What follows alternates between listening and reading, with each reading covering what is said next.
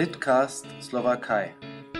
Ein Podcast über slowakische Literatur und Kultur vom Übersetzen und Vermitteln.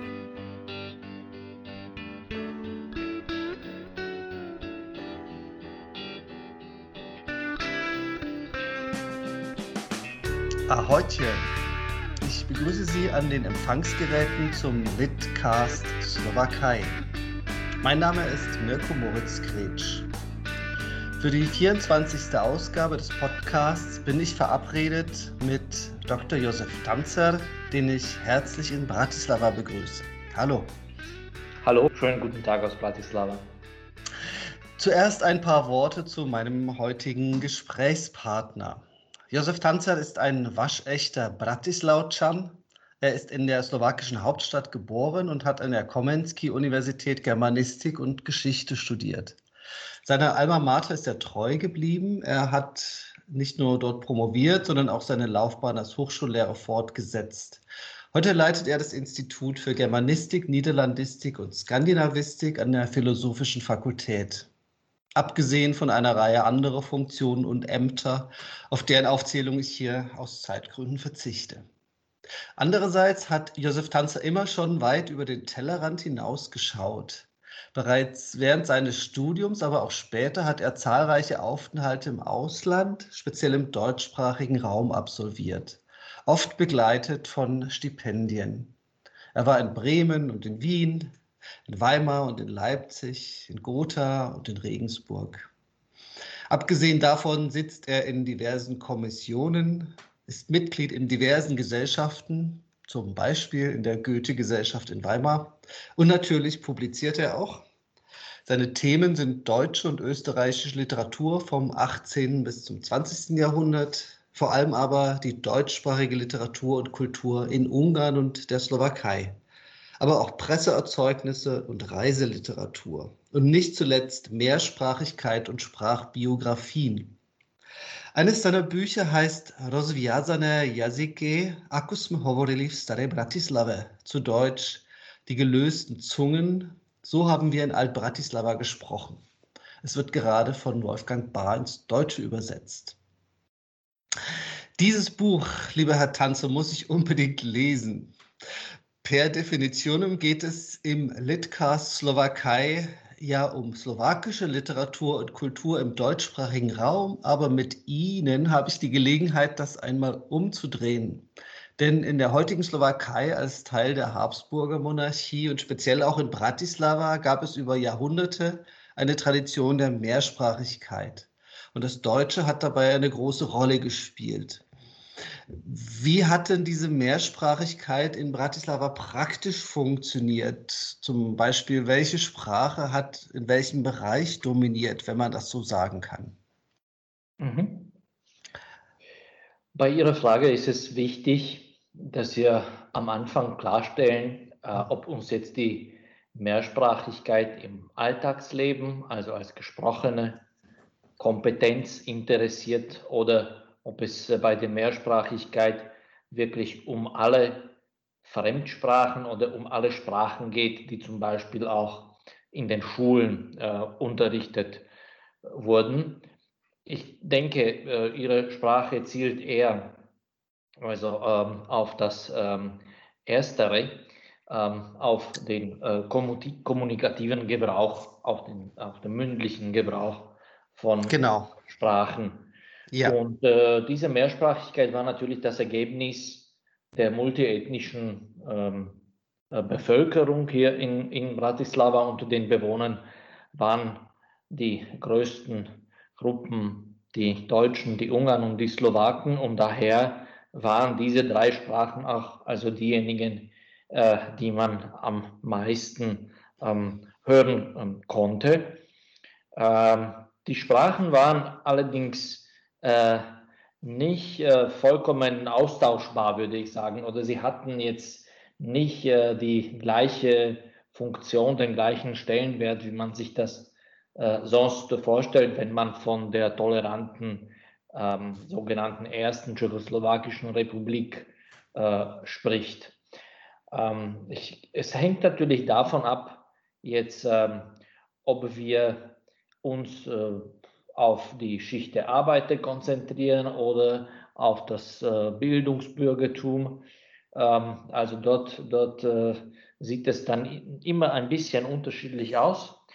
Aber jetzt generell würde ich sagen, in, in den ersten Jahren der Tschechoslowakischen Republik, also nach 1918, äh, von diesen drei Sprachen äh, musste erst einmal das Slowakische äh, sich behaupten oder sich bewähren als eine Kultursprache im Konkurrenzkampf mit dem Deutschen und mit dem Ungarischen. Diese zwei Sprachen hatten eben äh, den Ruf von, von Bildungssprachen. Deutsch dazu noch, da, dazu war ja auch die deutschsprachige Bevölkerung dann äh, entsprechend stolz.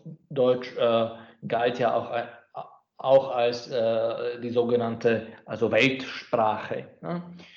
Äh, das alles kam dann Schritt für Schritt durch die ähm, ähm, Etablierung also von slowakischen Schulen, Gymnasien, ähm, von, der, äh, von der Universität. Ähm, das wäre jetzt äh, so eine Beurteilung aus der Sicht äh, der Bildung, sagen wir. Dann natürlich waren diese Sprachen gebunden an bestimmte Berufe. Deutsch wurde oft gesprochen ähm, also von der äh, traditionellen Bevölkerung hier in äh, Bratislava, äh, zu der die Weinbauern, Winzer ähm, gehört haben. Ähm, weiter konnte man Deutsch oft hören, also in bestimmten Stadtteilen. Also man hat bestimmte Stadtteile mit bestimmten Sprachen assoziiert. Also wenn man zum Beispiel von dem äh, deutschen Dialekt wohlgemerkt gesprochen hat, hat von dem sogenannten Kraxelhuberischen, dann hat man sich äh, äh, meistens also Zuckermandel und äh, Schlossgrund äh, ne, vorgestellt. Ähm, analog dazu ähm, äh, gibt es Arbeiterviertel, die man eher mit Slowakisch verbunden hat äh, zum Beispiel das heutige Viertel ähm, äh, Trnauka. Das ist sehr spannend, äh, diese Vielschichtigkeit. Äh, heißt das denn, dass ähm, mit der, mit der Entstehung der Tschechoslowakei und der natürlich äh, administrativen, äh, des administrativen Verschwindens des Deutschen generell das Deutsche im Alltag auch zurückgedrängt wurde. Es gab ja auch im, im Rest der Slowakei äh, deutschsprachige Bereiche, zum Beispiel ungarischsprachige Bereiche. Gab es dort eine Veränderung? Hat generell das Slowakische stärker zugelegt dann? Äh, generell ja, aber natürlich, weil, weil, weil Slowakisch äh, zusammen mit äh, Tschechisch also die offizielle Staatssprache war. Das hat die Sprache enorm gestärkt. Aber man kann nicht sagen, dass das Deutsche irgendwie also zurückgedrängt wurde. Ganz im Gegenteil. Eigentlich zu dem Aufschwung des Deutschen als eine Kultursprache auf dem Gebiet des Slowakei kommt es erst nach 1918. Ach. Äh, und zwar dadurch, äh, durch die Minderheitengesetze. Hm. Äh, das ungarische Recht bis 1918 kannte ja keine äh, Minderheiten. Die einzige Staatssprache und dann in den letzten Jahrzehnten der Monarchie auch die einzige Unterrichtssprache in Ungarn war das Ungarische. Das heißt also eigentlich für die Deutschen war die, die Entstehung der Tschechoslowakei äußerst vorteilhaft, äh, weil sie das Recht bekommen haben, Deutsch auch äh, als Unterrichtssprache zu benutzen. Äh, und die tschechoslowakische Regierung hat sogar auf dem Gebiet der Slowakei auch planmäßig die deutsche Minderheit unterstützt, um ein Gegengewicht zu der ungarischen Minderheit zu bilden. Sehr interessant. Das erinnert mich gerade ein bisschen an das Buch von Michael Worecki, was ich gerade übersetze. Das ist gerade auf Deutsch erschienen, Tahiti Utopia, wo dieser Gedanke, dass das Ungarische weiter dominant bleibt, auch nach dem Ersten Weltkrieg ja ausgesponnen wird. Aber zurück äh, zu unserem Thema. Das ist ja interessant, dass das Deutsche so richtig einen Schub bekam nach 1918. Wie war das mit der deutschsprachigen Literatur in der Slowakei oder auf dem Gebiet der heutigen Slowakei, äh, welchen Stellenwert hat, hatten denn solche Werke und wie wird das eingeordnet? Wäre das dann sozusagen slowakische Literatur aus heutiger Sicht, die auf Deutsch geschrieben ist? Äh, es erinnert mich ein bisschen an diese Prager deutsche Literatur, die ja auch schwierig, äh, auf die auf viele ähm, Anspruch erheben. Österreich, äh, Deutschland und nicht zuletzt auch äh, äh, Tschechien selber selber. Mhm. Wie ist das mit der, mit der slowakischen deutschen Literatur? Das ist äh, ein bisschen anders. Sie dürfen nicht vergessen, Prag, also erst einmal war, war, Prag von der Größe her wirklich eine Großstadt. Bratislava nicht. Bratislava war das sozusagen das größte slowakische Dorf. Nach 1918 hatte Bratislava etwas mehr als 100.000 Einwohner. Und generell muss ich sagen, diese 20 Jahre äh, der Tschechoslowakischen Republik und der demokratischen Minderheitenrechte reichten nicht dazu aus, um hier wirklich eine, ähm, äh, eine breite und auch ästhetisch anspruchsvolle deutschsprachige Literatur zu etablieren. Dennoch ist dieser äh, Bereich ziemlich vielfältig. Er ist äh, ziemlich stark an das Pressewesen gebunden. Also die deutsch schreibenden Literaten auf dem Gebiet der Slowakei waren zu einem großen Teil äh, Journalisten. Mhm. Das hat natürlich dann auch äh, einen Einfluss auf ihr Werk äh, gehabt. Ähm, äh, denn äh, ja, viele haben also ihre, ihre Texte in den Zeitungen, in den Zeitschriften veröffentlicht und erst dann äh, im Anschluss daran in Form eines Buches ähm, herausgebracht. Ein solches Beispiel ist, äh, ist die Pressburger Journalistin Elsa Greilich. Äh, dann gibt es, äh, das ist eine ganz andere Sparte, es gibt äh, Literatur, die in der Mundart verfasst äh, wurde. Ähm, nicht in Preisburg, in Bratislava, sondern dann hauptsächlich in der ZIPS. Ah ja. Ähm, also wir, wir haben verschiedene Autoren, die, äh, die also in der lokalen Mundart geschrieben haben. Ihr Werk blieb aber dadurch eben auf die Region äh, beschränkt. Also hatte auch nicht jetzt den, den Anspruch, irgendwie slowakeiweit äh, rezipiert, äh, rezipiert äh, zu werden. Ähm, es gibt einige Autoren, ich nenne zum Beispiel Karl Sloboda, die es geschafft haben, auch also äh, quasi aus der damaligen Sicht ins Ausland äh, zu, äh, zu kommen. Er hat Dramen äh, geschrieben, die auch ähm, im Burgtheater in Wien aufgeführt äh, wurden. Ähm, das ist also eine der, eine der wenigen Autoren, die, ähm, die es eben geschafft haben, auch auch außerhalb der Slowakei bekannt zu werden. Aber dann würde ich noch zu diesem Korpus der deutschsprachigen Literatur der Slowakei auch Autoren zählen, die in dieser Zeit äh, erst gerade äh, die Schule besucht haben und erst nach dem Krieg angefangen haben, ähm, auf Deutsch zu dichten, auf Deutsch zu schreiben. Allerdings dann nicht mehr in der Slowakei, weil sie infolge des Zweiten Weltkriegs die Slowakei verlassen haben. Hm. Und da, da würde ich äh, zwei Autoren als Beispiel nennen. Tuvia Rübner, ähm, ein ähm, also deutsch schreibender äh, Dichter, der äh, noch während des Zweiten Weltkriegs nach Palästina ausgewandert ist und dann später, also er ist dort auch, auch, auch geblieben und äh, also ein, ein, ist zu einem gefeierten Dichter in, in Israel geworden, äh, zu einem Dichter, der dann sowohl äh, Deutsch als auch Hebräisch geschrieben hat.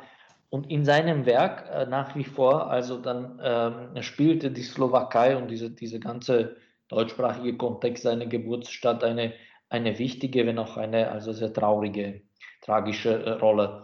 Eine andere interessante Dichterin, also was ähnliches äh, wäre zum Beispiel Erika Blumgrund, die dann 1948 nach Argentinien ausgewandert war.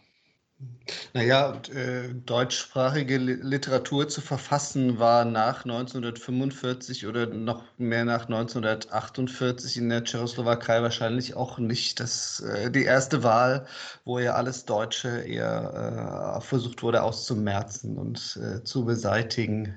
Ähm, Jetzt möchte ich gerne noch zum anderen Thema kommen. Wir hatten, Sie hatten ja vorhin schon äh, Bratislava als größtes Dorf der Slowakei erwähnt es geht um das Image von Bratislava, ähm, weil man weiß ja äh, generell, dass es sehr nah an Wien äh, liegt, also so eine Art Vorstadt von Wien ist, wo auch eine Vorstadtbahn äh, jahrzehntelang hingefahren ist, eine Art äh, Überlandstraßenbahn. Wie äh, sah das Bild denn vor, sagen wir mal, 100 Jahren aus? Da hieß die Stadt noch Pressburg. Der Name Bratislava kam zu dieser Zeit gerade erst ins Gespräch, war aber noch nicht offiziell.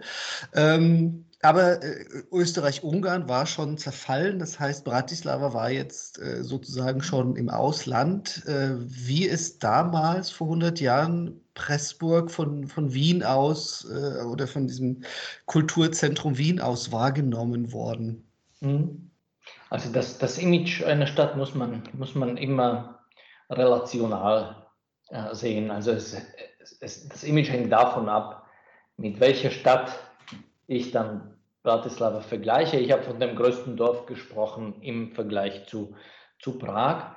Zu Wien äh, ist die äh, Beziehung äh, äh sehr, in, immer sehr eng gewesen. Sie haben auch selbst schon den Ausdruck, also Vorstadt von Wien, ähm, fallen lassen.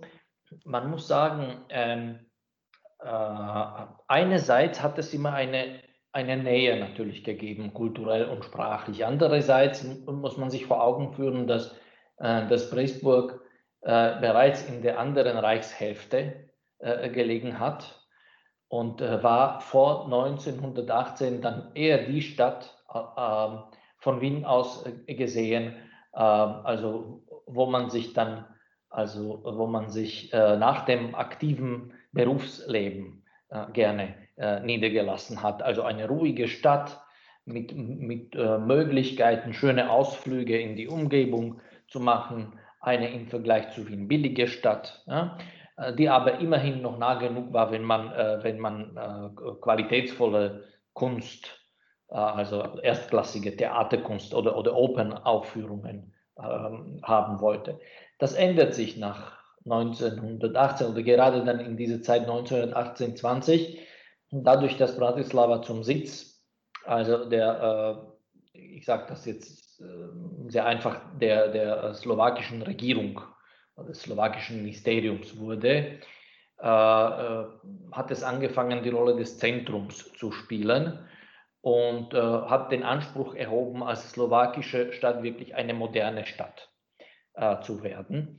Und das ist teilweise auch gelungen durch den Beitrag der äh, ersten Generation der slowakischen Künstler, äh, von denen einige äh, in Deutschland, in äh, Frankreich, in Österreich studiert haben und, und einfach eine, eine moderne, mondäne Kultur nach Bratislava gebracht haben und sie, sie hier auch gelebt haben. Und das sieht man sehr schön auch an dem Stadtbild, das, das sieht man an der Architektur, das sieht man also an, an, an kubistischen ähm, Bauten, also an der modernen funktionalistischen ähm, Architektur. Also Bratislava versucht, die keine Provinzstadt mehr zu, zu sein. die Stadt öffnet sich organisiert äh, große, also internationale Handelsmessen äh, zum Beispiel, ja, und also versucht ein bisschen diese, die, die, die, die Vergangenheit, die Monarchie-Vergangenheit abzulegen und äh, sich äh, neu zu definieren. Tja, ähm, äh, Entschuldigung, dass ich jetzt äh, mal kurz einhake. Erstens mal läuft uns die Zeit davon und zweitens mal äh, hört sich das wahnsinnig toll an und dann kam dieses Jahr 1938, 1939, dann brach diese Katastrophe über Europa herein. Danach ging der eiserne Vorhang runter und Bratislava verschwand erstmal aus der Wahrnehmung. Seit 1900, Ende 1989 äh, ist dieser eiserne Vorhang wieder weg und Jetzt fällt mir, wenn ich dran denke, Sie haben am Anfang beschrieben, wie Bratislava von Wien aus vor 1918 wahrgenommen wurde. Als nette, ruhige Stadt, wo man äh, vor allem im Alter gerne auch mal hinfahren kann und schöne Ausflüge machen kann, wo es qualitätvolle Kultur zu niedrigen Preisen gibt. Das ist so ein bisschen, als würden Sie das Image von Bratislava heute beschreiben. Denn genau so kommt mir das vor in der Wahrnehmung, speziell aus Wien. Ich bin äh, äh unter normalen Umständen ab und zu mal in Wien. Äh, in Wien hat sich ja noch nicht mal rumgesprochen, dass diese Stadt schon seit ein paar Jahren nicht mehr Pressburg heißt, fast 100 Jahre genau genommen, sondern Bratislava. Äh, ich habe immer das Gefühl, dass auch das ist dort noch nicht so richtig durchgedrungen. Äh, wie erklären Sie sich das denn, dass dort diese Wahrnehmung meiner Meinung nach so verzerrt ist? Ja. Bitte, bitte um kurze Antwort. Ja. Äh, ich erkläre mir das dadurch, dass äh, einer der wichtigsten Gründe für die Mobilität seit eh und je der Konsum war. Und daher bleibt das quasi wie ein roter Faden. Also diese, dieser Ansatz, für mich ist eine Stadt interessant, solange äh, äh ich dort etwas genießen kann. Äh, Pressburg äh, hieß früher aus der Sicht von Wien auch Freisburg und, und Bratislava heißt heute Partislava. Ja? Oder Gratislava. Ja, oder, oder, oder, oder Gratislava. Also äh, der gemeinsame Nenner ist der Konsum. Hm. Ja, verrückt, dass wir jetzt nach diesen schönen Ausflügen in das Geistige jetzt so banal enden. Nichtsdestotrotz, es war mir ein großes Vergnügen. Ich hat mir großen Spaß gemacht und ich danke Ihnen sehr, lieber Herr Tanzer, dass Sie sich trotz Ihres unglaublichen Arbeitspensums dennoch Zeit genommen haben für diesen Podcast. Ich wünsche Ihnen alles, alles Gute und bei all Ihrer Arbeit vor allem immer auch Zeit und Muße für gute Bücher, aber die werden Sie wohl haben. Vielen Dank also. Ich bedanke mich auch für das Gespräch und danke für die Einladung. Bei allen an den Empfangsgeräten bedanke ich mich für die Aufmerksamkeit. Bleiben Sie dem Litcast Slowakei gewogen. Empfehlen Sie uns weiter. Mein Name ist Mirko Moritz Kretsch. Machen Sie es gut. Ahojte.